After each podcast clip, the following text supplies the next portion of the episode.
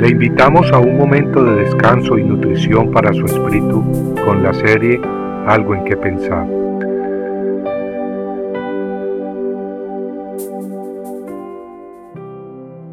Como Simón Pedro. Jesús mirándolo dijo, Tú eres Simón, hijo de Juan. Tú serás llamado Cefas. ¿Qué quiere decir Pedro? Juan 1.42 el pueblo judío hablaba originalmente el idioma hebreo.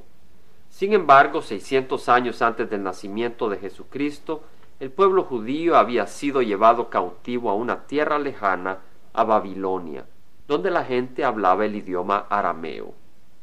Los judíos aprendieron pues en Babilonia arameo, y cuando regresaron a su tierra después de setenta años de cautiverio en Babilonia, llevaron con ellos el idioma arameo. Unos 500 años después, en el tiempo de Jesús, el pueblo judío todavía hablaba el idioma arameo. Sin embargo, además del arameo se usaba el idioma griego. De hecho, el griego era un idioma tan prominente en ese tiempo que todos los libros del Nuevo Testamento fueron escritos en griego. Con esa información, hablemos un poco sobre Pedro, aquel pescador de Galilea que fue escogido por Jesús para ser uno de sus discípulos y apóstoles. La Biblia nos dice que Pedro, antes de conocer a Jesús, tenía otro nombre. Su nombre era Simón. Y es interesante que Jesús le haya dado otro nombre. El nombre que le dio fue el de Cefas. Cefas en arameo o Pedro en griego es lo mismo. Tal como leímos al principio, cuando Simón vino a Jesús, Jesús, mirándolo, dijo, Tú eres Simón, hijo de Juan, tú serás llamado Cefas. Pero ¿por qué le cambió Jesús el nombre a Simón?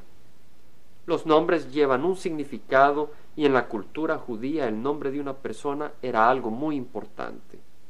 Y si Jesús le dio otro nombre a Simón, es porque Jesús quería enfatizar, es decir, resaltar algo nuevo en la vida de Simón. La curiosidad me llevó a investigar el significado del nombre Simón el nombre que tenía este hombre antes de conocer a Jesús. El nombre Simón es de origen hebreo y quiere decir oyendo, pero oyendo con atención, no descuidadamente, sino inteligentemente, con el propósito de obedecer. Y creo que ese nombre era apropiado para Simón, pues sabemos que Simón era un hombre que ponía atención, que oía y escuchaba con deseo de obedecer. Lo sabemos pues cuando vio a Jesús y escuchó la palabra de vida eterna, Simón dejó todo y le siguió. Este hombre se llamaba pues Simón no por accidente. Su nombre le coincidía y le cabía a su persona. Este nombre lo llevaba pues porque Dios en su infinita sabiduría así lo había permitido y decidido. Pero aún así Jesús al ver a Simón le dio otro nombre, el nombre de Cefas o Pedro. Cefas quiere decir lo mismo que Pedro, una es la palabra en arameo y la otra en griego, como dijimos, y significa roca. Jesús le da pues a aquel que oye un nuevo nombre, el de roca. Y así nosotros, si ponemos atención como Simón, si estamos abiertos y atentos, recibiendo la verdad que es Cristo y su palabra, seremos al igual que Pedro rocas. Seremos Simones convertidos en rocas rocas talladas a la imagen y semejanza de aquella roca inmovible, rocas establecidas conjuntamente, formando el templo del Dios vivo sobre aquella base, sobre aquella fundación rocosa, inmovible y sólida, de hecho la única roca inmovible, Cristo Jesús. Compartiendo algo en que pensar, estuvo con ustedes Jaime Simán.